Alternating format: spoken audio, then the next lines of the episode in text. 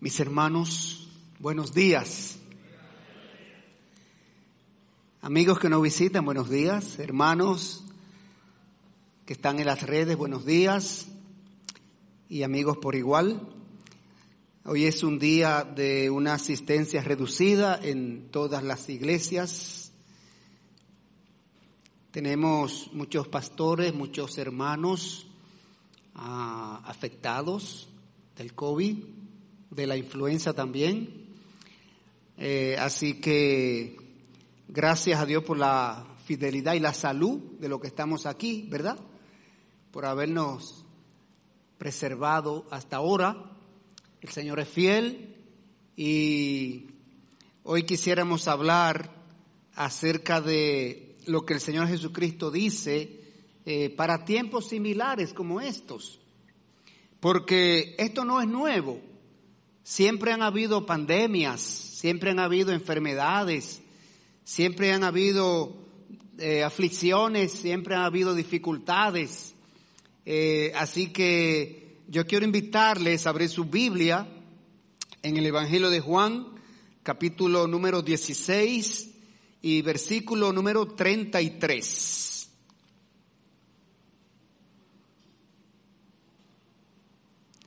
Dice así la palabra de Dios aquí, Juan 16, 33.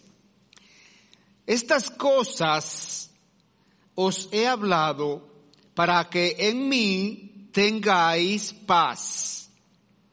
En el mundo tendréis aflicción, pero confiad, yo he vencido al mundo. Oremos. Bendito Padre Celestial, alabamos, glorificamos y bendecimos tu santo y bendito nombre. Señor, estamos aquí en tu presencia, reunidos como iglesia, de manera presencial nosotros, de manera virtual los que están en casa. Señor, queremos clamarte, queremos acudir a ti, Señor, porque queremos que tú nos ayudes a apropiarnos de tu paz. Queremos, Padre, que tú dirijas nuestras vidas, que tú, Señor, haga efectivo en nosotros este mensaje, que tú nos ayude y nos muestre cómo caminar en estos tiempos. Señor, que tú nos ayudes a mantenernos haciendo tu voluntad. Y te lo pedimos en el nombre de Cristo Jesús. Amén.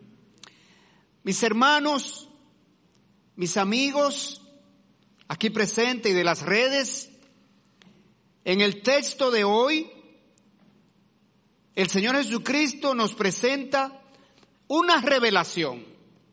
Nos hace una revelación. Pero el Señor Jesucristo nos hace una petición. Y también nos presenta una motivación de confianza. Como ya dije, estamos viviendo en un tiempo en que estamos afectados por una pandemia, pero gracias a Dios que ya la pandemia se, se ha convertido, se está convirtiendo en una gripe cualquiera. Ciertamente es más contagiosa que las versiones anteriores, pero es menos, menos letal. Las muertes en el mundo han disminuido. Estamos llegando a un momento en que esta pandemia, este virus está degenerando. Y esto tiene que ser motivo de tranquilidad para nosotros. Queremos hacer un llamado a que, a la calma. Queremos hacer un llamado a la paz. Queremos hacer un llamado a la confianza. En el texto, eso es lo que el Señor Jesucristo está tratando de hacer con los discípulos.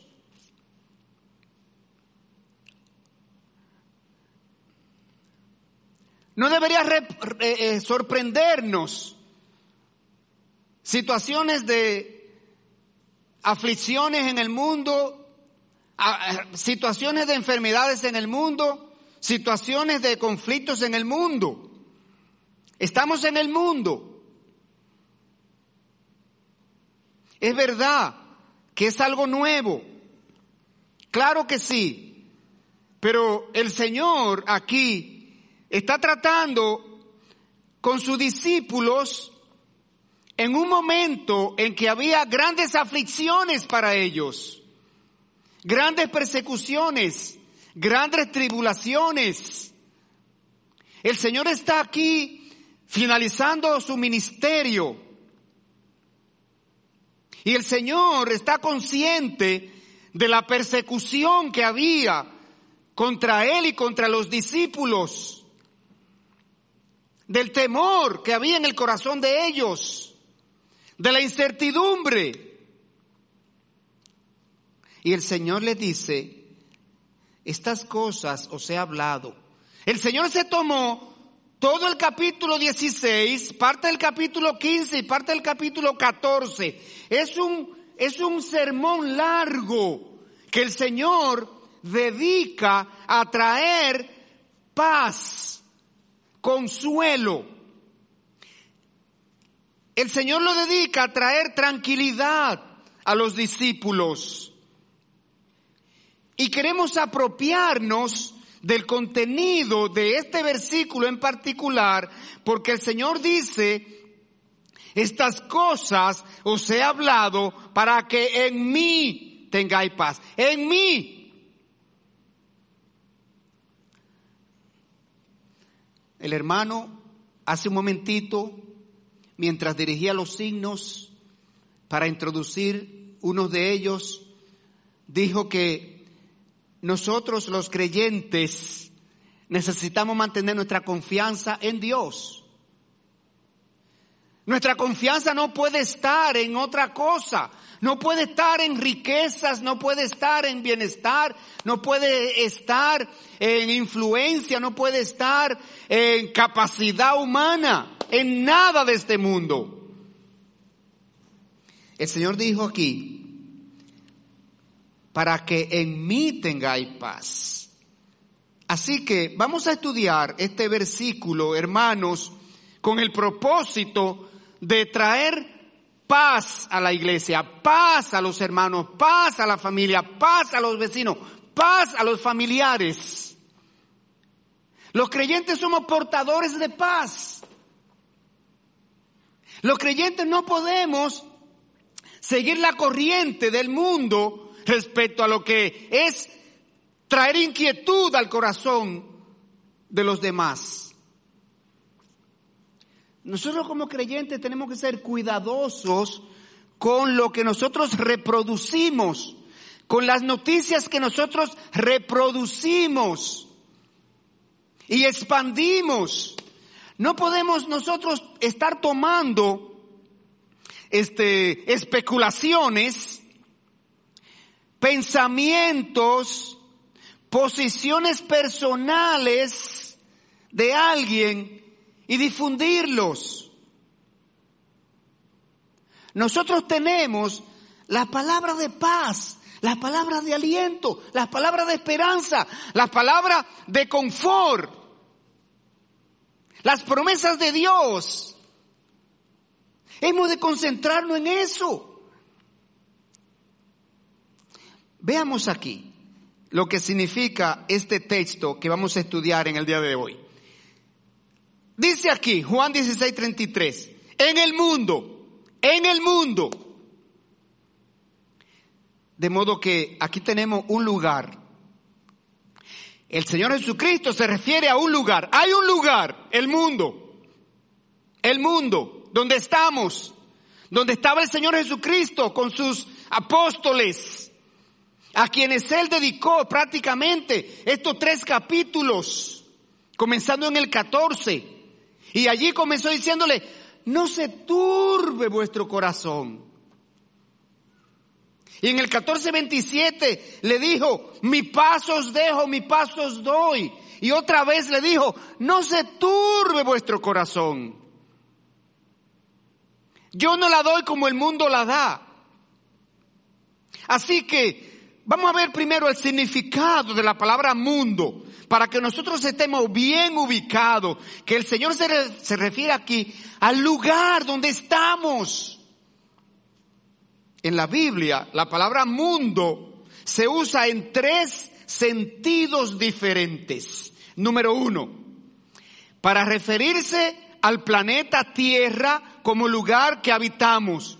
Aquí está el texto de hoy.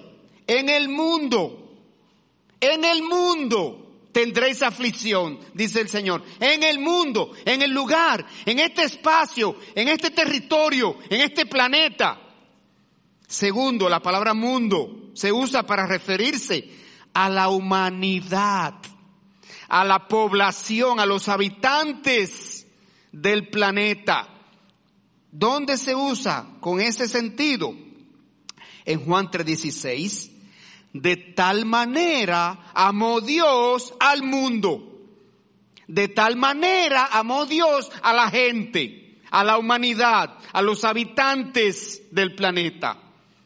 Y en tercer lugar, para referirse al sistema de valores morales caído que hay en esta humanidad, también se usa la palabra mundo. Es el ambiente pecaminoso, corrupto y perverso, imperante, que se opone a Dios y a las leyes divinas. En la Biblia también se llama mundo. ¿Dónde? Primera de Juan 2.15. No améis al mundo ni las cosas que están en el mundo. Así que hemos visto las tres maneras en que la palabra mundo se utiliza en las escrituras. Ahora, el Señor Secreto estaba consciente de que en el mundo es un lugar peligroso para los creyentes. El mundo es como lugar peligroso para el cristiano. El mundo es un lugar de aflicción para el creyente. Sí, el Señor Jesucristo lo reconoce. ¿Por qué? Porque el mundo está bajo el control de Satanás. Estemos conscientes, mis queridos que este mundo está bajo el control de Satanás. ¿Qué es lo que se dice acerca de lo que está pasando en torno al manejo de esta pandemia? Bueno, que los intereses económicos es que están manejando el asunto. Se dice que fue originado por, el, por intereses económicos. Se dice que intereses económicos están aprovechando la coyuntura. Satanás está manejando al mundo. Dice Primera de Juan 5, 19, sabemos que somos de Dios y el mundo entero está bajo el maligno. Cada día vemos como el avance de la ciencia el avance de la tecnología, el avance de, el armamenticio, la industria armamenticia, cada día están inclinándose hacia ser utilizado en la maldad, en los intereses económicos, para seguir enriqueciendo a los que están más ricos. Que no nos sorprenda, hermanos, que también en la salud esté pasando lo mismo. Pero es un lugar peligroso para el creyente porque en el territorio del enemigo estamos al alcance del enemigo. Primera de Pedro 5.8, el Señor dijo, sed sobrios y velad, porque vuestro adversario el diablo, como león rugiente, anda alrededor buscando a quien devorar. Es un lugar peligroso para el creyente, el mundo, porque el mundo está lleno de provisiones y lleno de ofertas pecaminosas que atacan la santidad del cristiano. Primera de Juan 2.15. No améis al mundo ni las cosas que están en el mundo. Si alguno ama al mundo, el amor del Padre no está en él, porque todo lo que hay en el mundo, los deseos de la carne, los deseos de los ojos y la vanagloria de la vida, no provienen del Padre, sino del mundo. Ni aún la pandemia ha logrado detener las ofertas y las provisiones del mundo que atacan la santidad del cristiano. Usted solo tiene que pasar por ahí, por la, por la avenida Sarasota, esquina Winton Churchill, de noche. Eso no se ha detenido nunca. Y así hay muchos puntos de la ciudad. Usted solamente tiene que ver esas tiendas de licores que siempre están llenas. El, la pandemia no ha podido detener eso. De modo que el mundo sigue ofertando y estando lleno de provisiones que atacan la santidad del cristiano. Por eso el mundo es un lugar peligroso para el mundo y el Señor está consciente y el Señor lo declara aquí. El Señor Jesucristo oró por los discípulos que están en el mundo. El Señor Jesucristo oró por nosotros. El Señor Jesucristo dijo, Padre, te pido por lo que han de creer en mí. Porque el Señor sabe que en este territorio que se llama mundo, en este planeta, la corrupción está en niveles superiores. La moralidad está en niveles inferiores. El Señor está consciente. El Señor está consciente que aquí vamos a sufrir las fricciones. El Señor está consciente que van a llegar enfermedades. Nuestro cuerpo es frágil. Nuestro cuerpo es este débil. Somos hechos con, con elementos químicos de la tierra.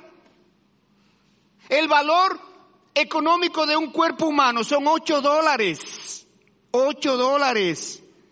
Estudios realizados por una universidad en los Estados Unidos tomando los elementos que conforman un cuerpo humano de tamaño estándar y valorando cada elemento que forma nuestro cuerpo. Ocho dólares. Y nos creemos la gran cosa. Eso es lo grande.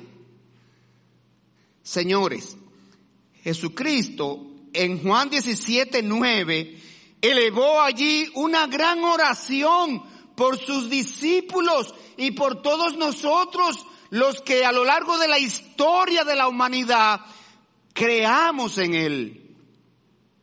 Él dijo, yo te ruego por ellos. Juan 17, 9. No ruego por el mundo, sino por los que me diste, por los creyentes, porque tuyos son. Y todo lo mío es tuyo y lo tuyo es mío. Y he sido glorificado en ellos. Oiga, he sido glorificado en ellos. Los creyentes estamos para glorificar a Dios.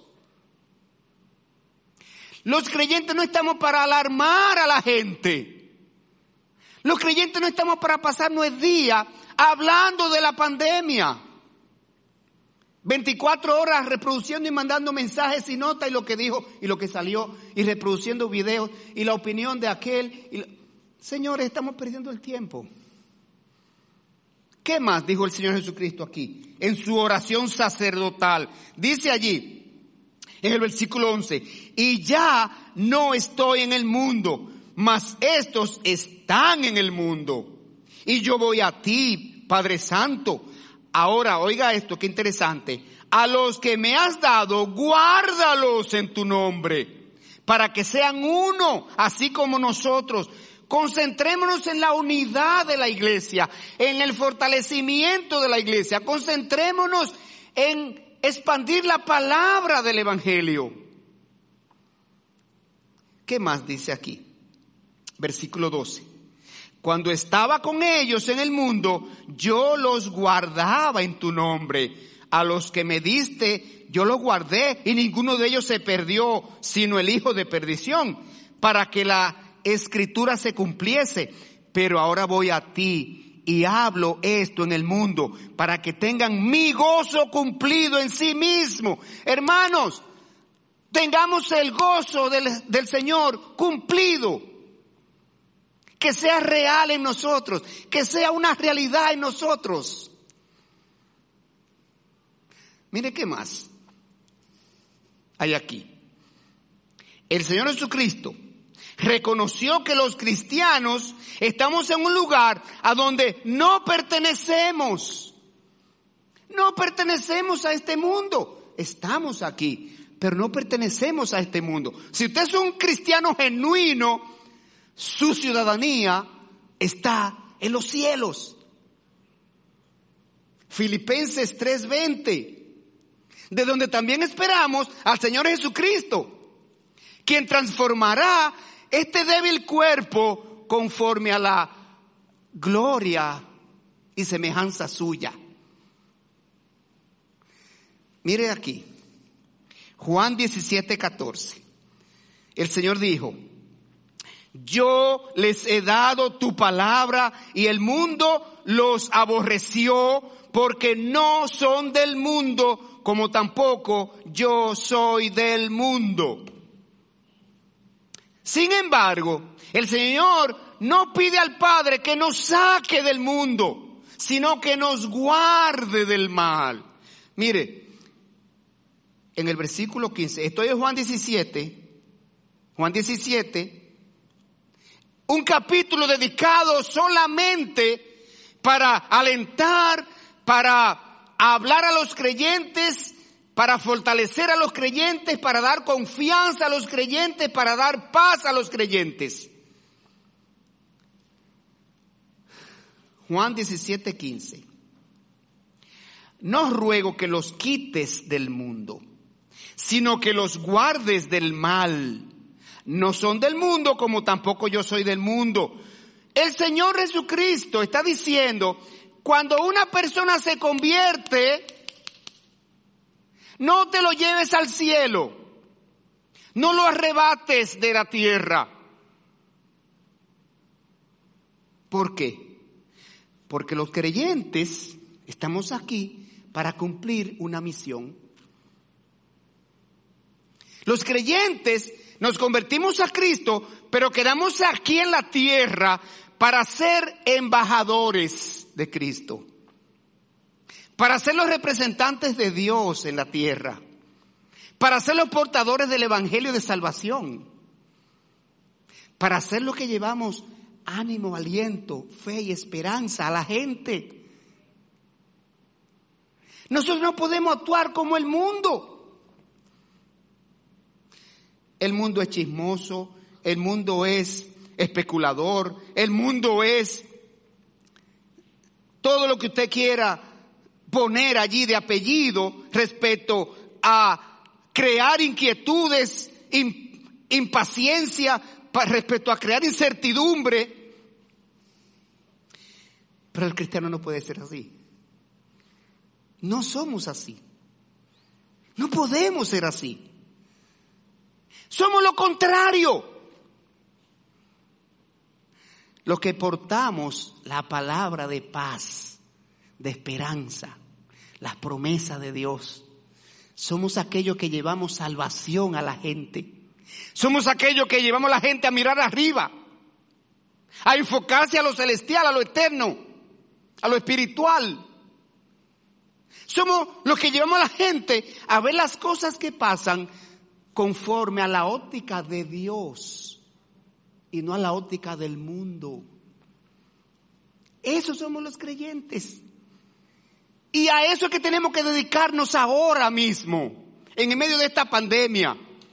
Gracias a Dios que está pasando en el sentido de que el virus ahora mismo está menos agresivo, menos letal. Bien, ¿qué más hace el Señor Jesucristo aquí? En el versículo 33 hace una advertencia. Vamos a leer el versículo de nuevo. En el mundo tendréis aflicción. Claro, el Señor Jesucristo lo admite. El Señor Jesucristo lo afirma. El Señor Jesucristo nos advierte, tendremos aflicción. El mundo es responsable de la mayoría de las aflicciones del cristiano. Pero los cristianos somos hijos de Dios, nacidos de nuevo, regenerados por la obra de Cristo en la cruz. Pero eso no hace al cristiano invulnerable a las aflicciones. Eso no hace al cristiano exento de los sufrimientos y las aflicciones que llegan al mundo, que llegan a las personas. Las enfermedades, los accidentes, las muertes, eh, las pruebas, las tribulaciones, todos los seres humanos pudiéramos en cualquier momento enfrentarlas. Nos llegan de manera inesperada. Pueden ser fuertes como pueden ser leves, pero estamos propensos. Aún somos salvos el Señor quiere que estemos conscientes de eso. Seguimos siendo seres humanos después que nos convertimos. Con sentimientos, emociones, impulsos, debilidades y temores. Y aunque los cristianos ya no somos ciudadanos de este mundo, continuamos en este mundo hasta que Dios lo disponga, como dijo el hermano hace un momentito. Seguimos en el mundo para cumplir nuestra misión de ser luz y sal de la tierra. Seguimos en el mundo para cumplir nuestra misión de combatir la oscuridad espiritual de la gente. Seguimos en el mundo para detener la corrupción que está afectando a la humanidad. Eso es lo que hace la sal. Usted pone sal en un pedazo de carne y si usted no llenó todo de sal la carne y puso solamente en, un, en una pequeña porción un grano de sal, usted verá dentro de varios días que la podredumbre y la corrupción viene avanzando por todo alrededor y donde está la sal es lo último que se afecta, si se llega a afectar. Ese es el creyente verdadero. Los creyentes quedamos aquí en la tierra para ser los embajadores, como ya lo dijimos, llevando el evangelio de la paz a las almas perdidas. Quedamos en la tierra los creyentes después que nos convertimos para servir al Señor en su obra. Quedamos en la tierra los creyentes después que nos convertimos para ser ejemplo de testimonio al mundo. El Señor Jesucristo mencionó la naturaleza de las aflicciones del cristiano en el mundo. Sufrimos en el mundo por causa del pecado que hay en el mundo, por causa del pecado que hay en el mundo, por la falta de amor que hay en el mundo, la injusticia, la inmoralidad, el engaño, la mentira, son características de las actuaciones de las personas sin Dios. Y en adición a eso, los cristianos sufrimos por otras cosas que el mundo no sufre. Sufrimos porque vemos la dureza del corazón de la gente para convertirse a Cristo. Sufrimos porque nosotros podemos ver como hermanos en Cristo cada día están menos consagrados al Señor menos dispuesto a comprometerse con la obra del Señor, menos dispuesto a cumplir su rol de creyentes. Un cristiano es un pequeño Cristo. Galata 2.20, juntamente con Cristo estoy crucificado, mas no vivo yo, mas vive Cristo en mí. Entonces un cristiano es, ¿saben qué? Cristo en la tierra, Cristo viviendo en mí, Cristo actuando en mí, Cristo, Cristo accionando a través de mí. Para eso quedamos aquí en la tierra. No somos raptados cuando nos convertimos a Cristo. causa de, del sufrimiento del cristiano en el mundo, por causa del rechazo de los moradores del mundo. Jesús los advirtió reiteradamente que los cristianos seríamos perseguidos. Sufrimos persecuciones sociales, familiares, laborales, económicas. Pero Cristo lo advirtió. Cristo lo advirtió. Así que no, no resulte esto, ¿verdad? Este, de sorpresa. En Juan 15, 18 el Señor dijo, si el mundo os aborrece, sabed que a mí me han aborrecido antes que a vosotros. Si fuerais del mundo, el mundo amaría lo suyo. Pero porque no soy del mundo antes, yo os elegí del mundo. Por esto el mundo os aborrece. Acordado de la palabra que yo os he dicho. El siervo no es mayor que su Señor. Si a mí me han perseguido, también a vosotros os perseguirán.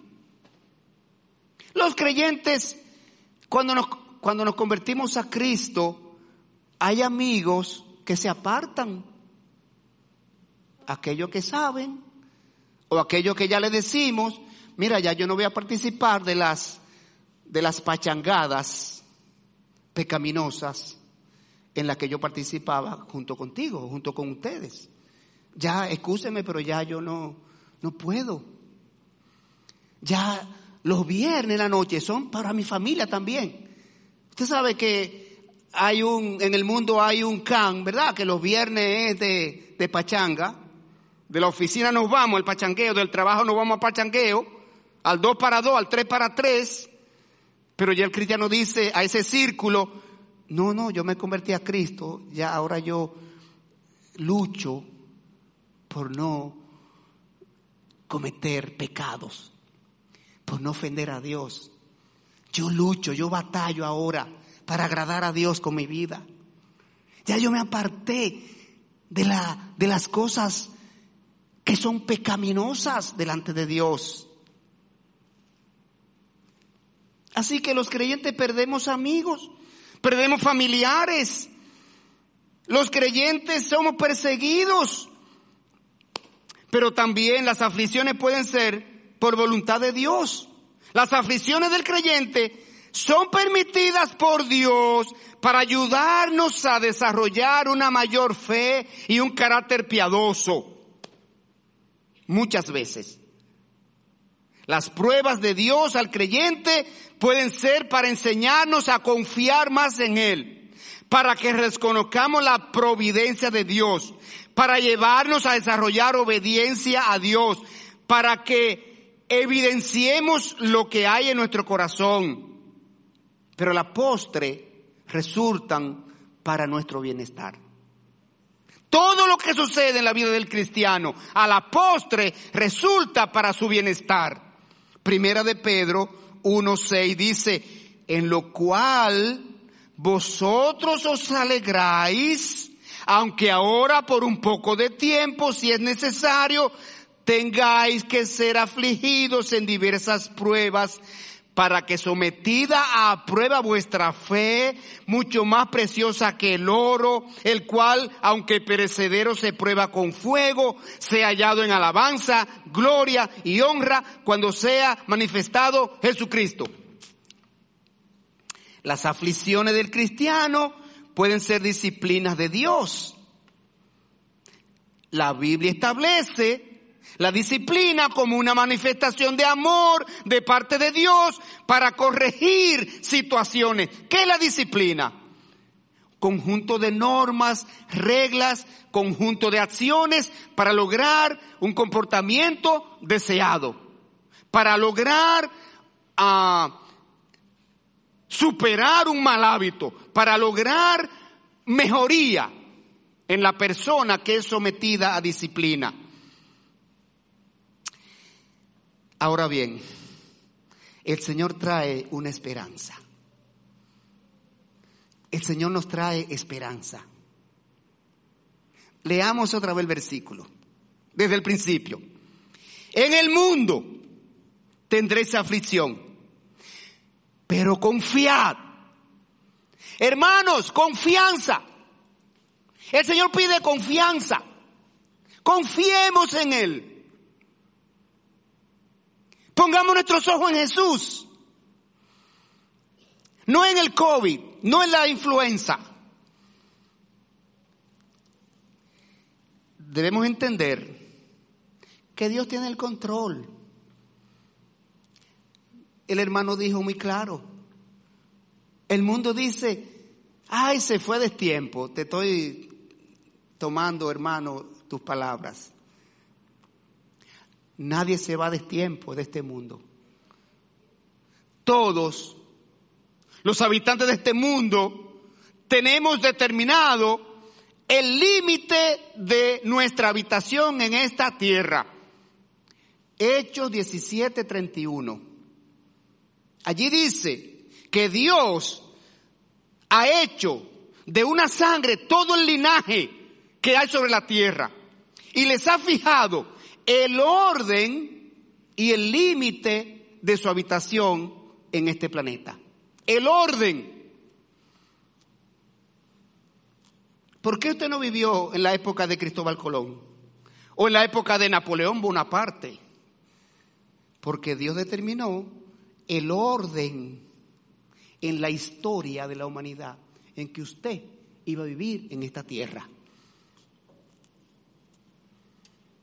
Y el límite de su habitación, el día, la hora, el minuto y el segundo en que usted parte de este mundo. Dios lo tiene establecido. Así que no nos iremos de este mundo hasta que llegue ese momento. No que nos dé el COVID, que nos dé la influenza, que nos dé la tuberculosis, que nos dé lo que nos dé. Dice el Señor, confiad. Oiga, esto está en imperativo, este verbo. Confiad. Dios sabe lo que está pasando y tiene control de lo que está pasando y va a pasar con cada uno de sus hijos. Dios tiene el control. Podemos ver a lo largo de la historia bíblica cómo en diferentes casos, en diferentes personas, varones y hembras, Dios actuó en sus vidas teniendo control de lo que permitía que pasara en la vida de esa persona. El caso de Job. Nadie, ningún ser humano, después de Jesucristo, ha sufrido lo que Lot, lo que Job, perdón, Job. Job. Nosotros tenemos a Job para consolarnos. Usted solamente tiene que leer el primer capítulo de Job. Pero Dios sabía lo que estaba haciendo con Job y sus aflicciones. Dios sabía lo que estaba haciendo con José, con José, que permitió que fuera vendido por sus hermanos, que fuera a la casa de Potifar a sufrir aflicciones, que fuera a la cárcel a sufrir aflicciones. Dios sabía lo que estaba haciendo con él perfeccionándolo, preparándolo, equipándolo para llevarlo a ser gobernador de Egipto. Dios sabía lo que estaba haciendo con su pueblo durante estaba en la esclavitud en Egipto. Así que hermanos, debemos recordar que las aflicciones son temporales. Esto pasará, señores, esto pasará. Ustedes no vieron un, un videíto que hizo el pastor Otto Sánchez, que se llama así, esto también pasará. Esto pasará. Acuérdense, mis hermanos, de Romanos 8:18. Pues tengo por cierto que las aflicciones del tiempo presente no son comparables con la gloria venidera que nosotros ha de manifestarse. Está bien, hermanos. Hermanos aquí, hermanos de las redes. Sí, sí, cuidémonos, claro que sí. Tenemos que cuidarnos. Tenemos que preservar, mantener los protocolos, el distanciamiento, la mascarilla están restringidos por ahora los abrazos. Eso a mí me tiene preocupado y me tiene mal, inquieto. Los abrazos están pospuestos, los míos. Algún día usted me lo va a pagar, ¿ok? Sí, restringamos eso, estamos de acuerdo, pero no caigamos en pánico. Mantengamos la paz, la confianza. Eso es lo que el Señor quiere. Enfoquémonos en la gloria venidera que nos espera. Eso es lo que dice allí el Señor. Tengo por cierto que las aflicciones del tiempo presente no son comparables con la gloria venidera que nosotros ha de manifestarse. En el tiempo de Dios, Job fue liberado de las aflicciones y Dios le devolvió, le devolvió sus hijos, le devolvió sus propiedades, le devolvió su salud. En el tiempo de Dios, Dios devolvió a José su dignidad en Egipto. José fue reivindicado ante, ante la familia de Potifar. Y José fue el gobernador, el segundo hombre del imperio del momento en Egipto. En el tiempo de Dios, el pueblo judío fue liberado de la esclavitud en Egipto. Pero a nosotros el Señor nos dice que la, confía, la clave es la confianza. Pero confiar. La confianza es la clave. Hebreos 11 contiene el salón de la fama de Dios. El Copperstone de Dios. Hebreos 11. Allí están los hombres de fe o parte de ellos y allí Dios dice cómo se manifestó la fe en ellos y las cosas que hicieron por confiar en Dios. Hermanos, confiemos en Dios. El Señor sigue diciendo en el versículo de hoy, yo soy el ejemplo. En el mundo tendréis aflicción pero confiad, yo he vencido al mundo. Y vamos a ver lo que significa esto, lo que Cristo quiso decir con esto. Él quiso decir que Él iba a alcanzar la victoria.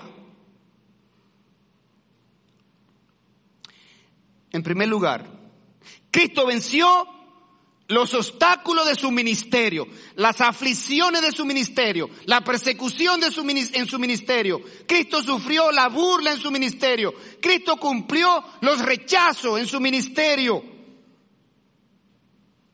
El ministerio del Señor Jesucristo fue un ministerio difícil y los, los discípulos lo sabían. Ellos lo acompañaban. El Señor fue acusado de loco, de posesión demoníaca, fue acusado de ser un hijo de fornicación, fue acusado de blasfemia, fue acusado de todo lo que usted quiera. Y él superó, él venció todo eso. Él venció a la gente que se lo oponía. Así que el Señor Jesucristo estaba en un momento de tormenta. Y este mensaje se llama, mire, paz en las tormentas en las tormentas. Él pasó por circunstancias que nosotros no tendremos que pasar. Satanás empleó a fondo para tratar de evitar que él fuera a la cruz. Satanás durante esos tres años lo tentó en diversas maneras y en diversas circunstancias y momentos. Él padeció el rechazo de la, la persecución social, familiar y, y religiosa. Pero él venció en su ministerio. Él cumplió su ministerio. Hay algo más. Cristo venció la muerte. Él dijo, yo he vencido al mundo. En tres sentidos, ya vimos que venció en su ministerio difícil. Ahora venció la muerte. Cristo sufrió la traición de uno de sus discípulos, sufrió el arresto como un malhechor, sufrió el juicio religioso parcializado, sufrió burlas, escarnio, vejámenes, torturas físicas como un delincuente, sufrió la muerte de cruz, colgado en un madero. Allí pronunció siete palabras. Con la penúltima, él dijo, consumado es, indicando que había terminado el sufrimiento. Venció la muerte. ¿Sufrirá alguno de nosotros como sufrió Cristo? Jamás. Por último, Jesucristo venció el pecado. Venció el pecado. El Señor Jesucristo lo más grandioso fue que a los tres días después de ser sepultado, un ángel del Señor removió la piedra del sepulcro, del sepulcro y se sentó sobre ella y proclamó la victoria de Cristo sobre la muerte y el pecado cuando dijo a las mujeres, no está aquí, pues ha resucitado. A esta victoria se refería Cristo cuando dijo a sus discípulos, confiad yo he vencido al mundo. Hermanos, ¿no son esos los tres enemigos de nosotros? El mundo, el pecado y la muerte. ¿No son esos tres los enemigos de nosotros? ¿Son esos tres? El COVID es un instrumento de la muerte. El COVID es un instrumento de Satanás. Es un medio de aflicciones. Ahora bien, el Señor hace ahora una exhortación. El Señor nos hace una exhortación.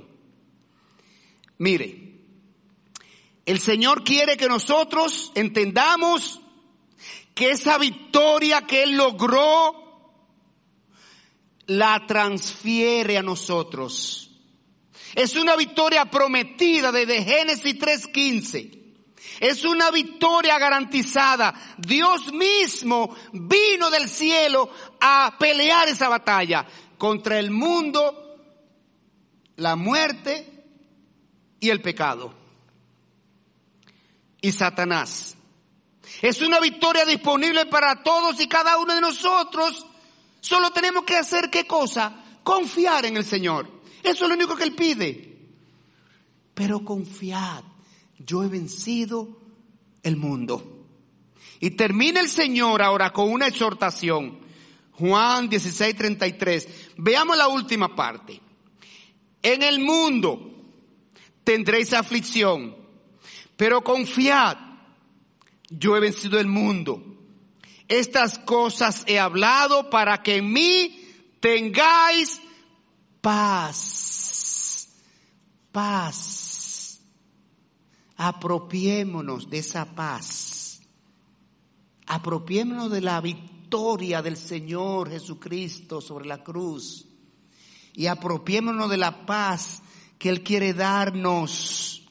En Cristo tenemos paz porque es nuestra fortaleza. Jesucristo es nuestra fortaleza. No dependamos de nuestra capacidad. Muy bien, hermano. Elevemos la capacidad de nuestro sistema inmunológico. Claro que sí. Tome vitamina, tome jugo verde, tome jugo rojo, tome jugo no sé qué cosa. Tome todo lo que usted quiera. Y fortalezca su sistema inmune, sí. Pero la fortaleza nuestra no está en el sistema inmunológico del cuerpo. La fortaleza de nosotros está en el Señor Jesucristo. Porque muchos, muchas personas que los médicos dijeron que se moría, los familiares dijeron, pensaron y entendían que se moría y no se murieron.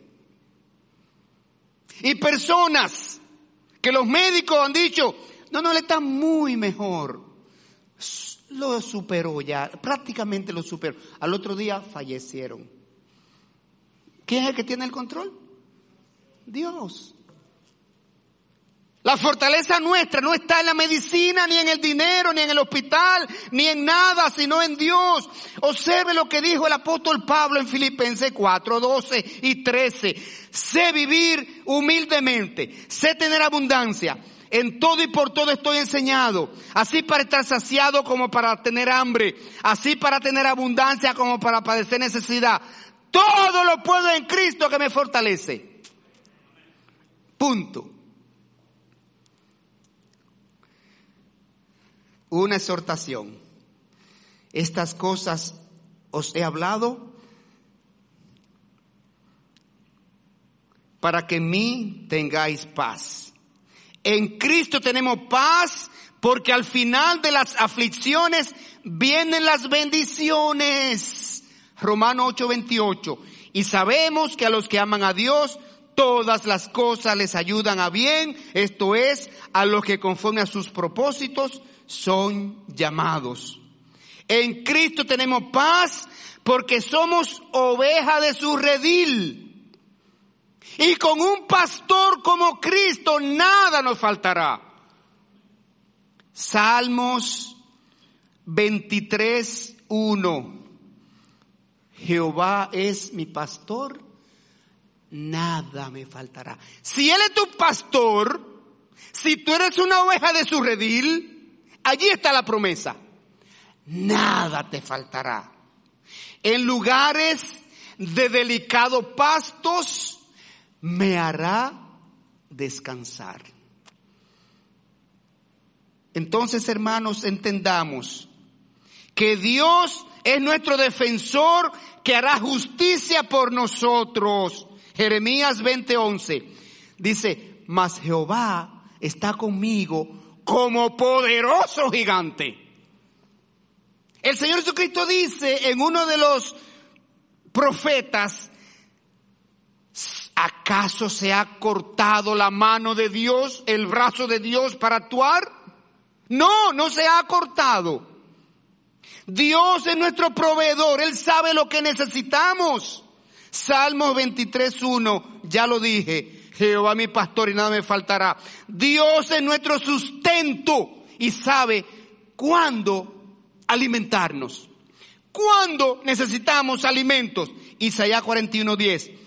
No temas porque yo estoy contigo. No desmayes porque yo soy tu Dios que te esfuerzo. Siempre te ayudaré. Siempre te sustentaré con la diestra de mi justicia.